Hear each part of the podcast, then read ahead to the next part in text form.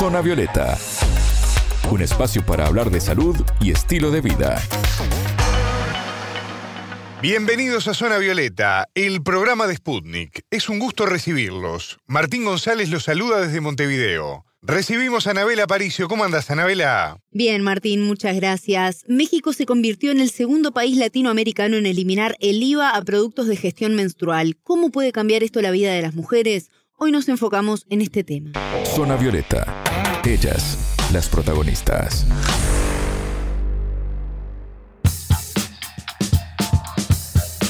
Después de casi tres años de trabajo, organizaciones feministas lograron que el Parlamento mexicano aprobara una ley para eliminar el impuesto al valor agregado del 16% en diferentes productos femeninos y así se pone nuevamente sobre la mesa el debate en torno a la educación e información sobre estos temas en la sociedad, ¿no? Sí, Martín, la organización colectiva Menstruación Digna México fue una de las principales actoras en esta lucha que terminó volviéndose una política de Estado.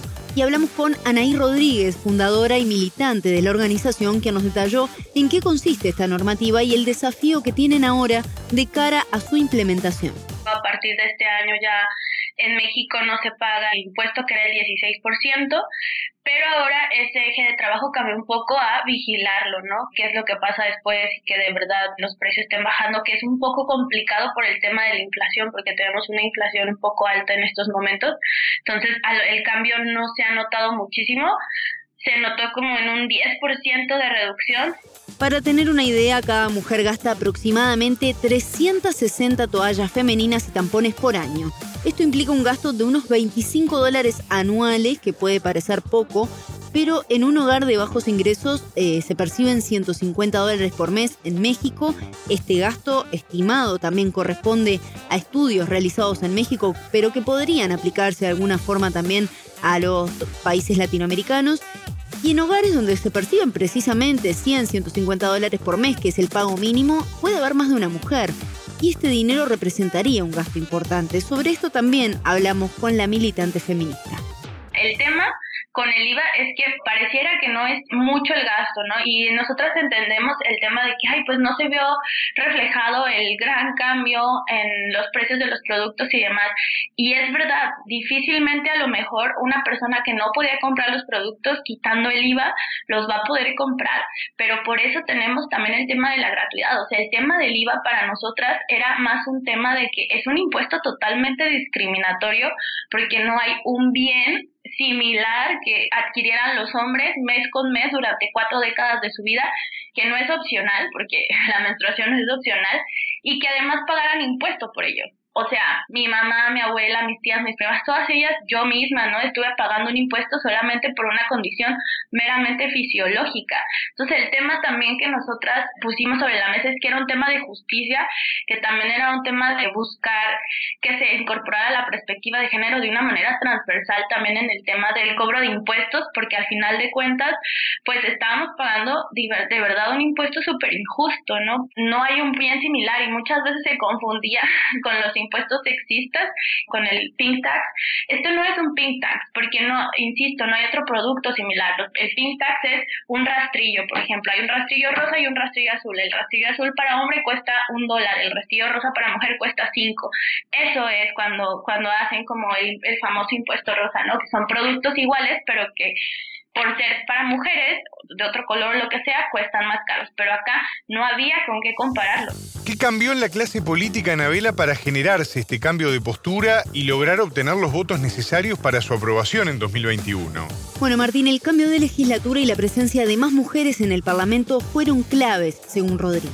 La legislatura pasada, o sea, la de 2020, fue la primera legislatura de paridad de género se pusieron muchísimos temas en la agenda pública, entre ellos la menstruación. Entonces, ve a diputadas de diferentes partidos políticos y de ideologías totalmente opuestas. O sea, yo, menstruación digna siempre ha tenido las puertas abiertas para todas las ideologías mientras estemos de acuerdo en lo que somos, ¿no?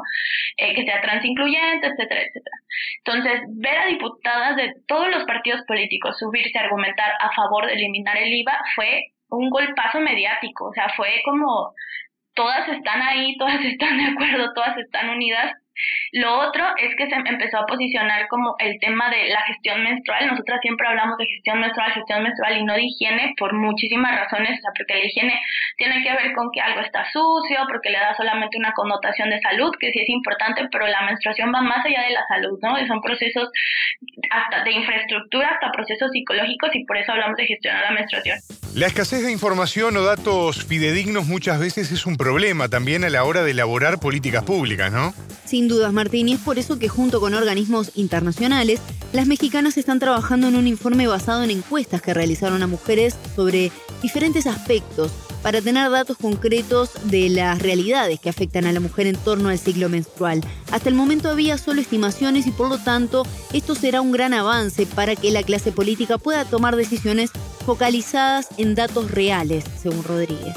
Cuando iniciamos esto en 2019, pues ya te imaginarás que no había casi nada de información sobre esto. O sea, para mí este movimiento, cuando lo inicié, siempre digo que nació del enojo, de la incredulidad y como de las ganas de hacer algo, porque no había ninguna política pública que atendiera este tema y somos poquito más de la mitad del país, ¿no? Somos casi el 51-52% de la población de 120 millones. Entonces, yo no lo podía creer entre eso y que pagábamos un IVA cada mes, o sea, dije, no, o sea, tenemos que hacer algo. Y cuando empezamos a tratar de hacer las, las leyes y demás, pues, ¿qué decíamos? Tú sabes que al final la política pública y eso necesita datos. Entonces, hemos estado haciendo diferentes esfuerzos, la encuesta esta que te comentaba que hicimos con UNICEF México en ambientes escolares, y ahorita se está levantando una encuesta muy ambiciosa y, que afortunadamente conseguimos muchas aliadas, entre ellas otra vez UNICEF México, Parametría, ESIT y Latinoamérica, para hacer una encuesta con representatividad nacional sobre menstruación, pero incluye temas de todo lo que te puedas imaginar, desde cuánto es lo que gastas, cuál es el producto que más usas, quién te recomienda ese producto, si tienes seguimiento de tu ciclo menstrual, eh, qué pasó con la vacuna, si notaste cambios, si tienes algunas eh, malestares cuando estás menstruando. En dado caso de que sean personas ya en menopausia, hace, hay un apartado sobre la menopausia que tampoco hay datos de eso. Es interesante también conocer el trabajo que realiza Menstruación Digna México, integrada por diferentes grupos feministas y enfocada en diferentes aspectos. Si bien se definen como feministas trans incluyentes, abogan por incluir también a los hombres en temas comunicativos y educación referidos al ciclo menstrual femenino. Somos una colectiva feminista que buscamos que la menstruación no sea un obstáculo para acceder a derechos, básicamente. Nosotras estamos conformadas como 30 organizaciones y personas a título propio. Yo creo que somos unas 40, 50 personas las que conformamos la colectiva y estamos divididas en ejes de trabajo que corresponden a los objetivos que tenía que teníamos y que tenemos. Y digo teníamos porque uno de ellos era la eliminación del 16% del IVA. El otro eje de trabajo es el tema de la gratuidad, que es el que llevamos un poco más avanzado porque actualmente hay nueve estados de 32 en nuestro país que ya tienen la ley de menstruación digna, que básicamente lo que impulsamos ahí es que haya productos gratuitos de gestión menstrual, toallas, tampones, copas menstruales o cualquier otro bien destinado a la menstruación, eso quiere decir toallas de tela, etcétera, se deja como muy abierto en la ley para todas las niñas, adolescentes y mujeres jóvenes de la educación pública obligatoria, o sea, más o menos hasta preparatoria, que es como que serán los 17 años, eh, terminan acá la preparatoria más o menos 17, 18, antes de la universidad. Entonces, así empezamos y también lo que abogamos en la ley, como entró en modificación a la ley de educación, es que se dé una educación menstrual de calidad. Precisamente algo que mencionabas, ¿no? La educación sobre este tema no es solo cosa de mujeres, sino que los hombres deben saberlo para poder comprender de qué se trata y, por ejemplo, ser un sostén o apoyo cuando sus hermanas, compañeras, hijas u otras pares justamente lo necesitan, ¿no? Así es, Martín, y por eso desde la organización trabajan en promover una educación menstrual de calidad, según nos explicaba Rodríguez.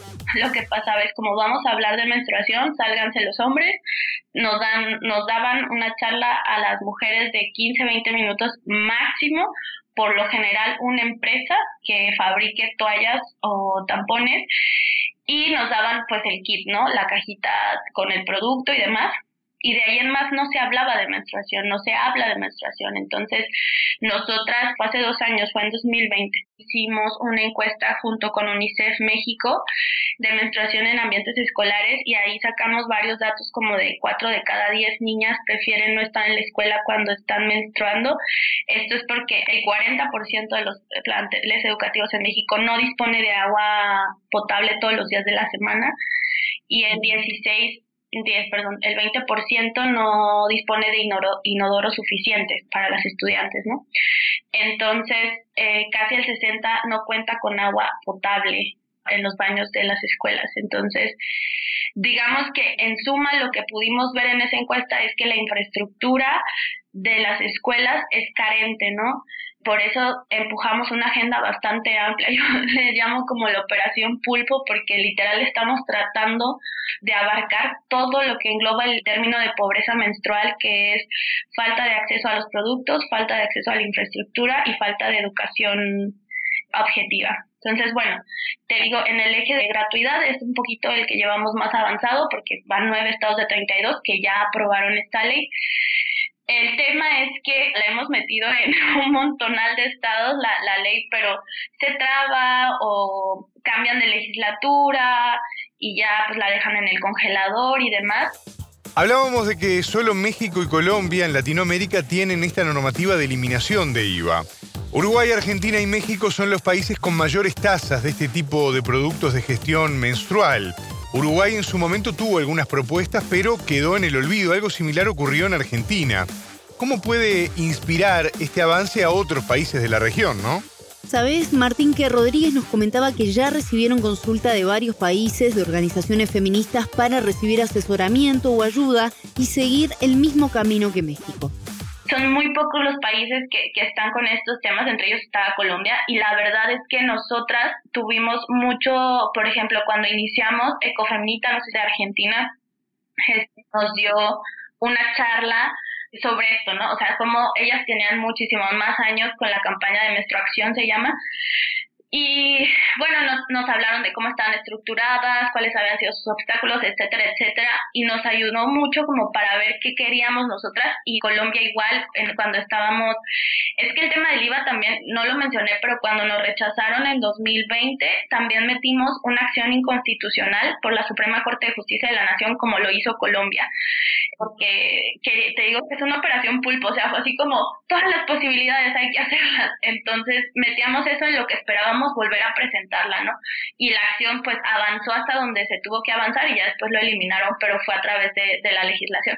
Entonces ahí también nos asesoramos mucho de, las chicas colombianas y a nosotros seguida nos llegan correitos así de Guatemala, hemos hablado con gente de Argentina, otras chicas que hablaron con gente de República Dominicana, además siempre nos llegan eh, como justo para que les contemos como cómo fue nuestra experiencia, qué es lo que hemos hecho y demás, y nosotras siempre respondemos, o sea, creo que es súper importante estar como unidas en el sentido de que a lo mejor no, no va a ser el mismo camino, ¿no? Evidentemente, pero sí creo que podemos aportar sobre todo en el cómo, ¿no? En intentarlo por aquí y por allá.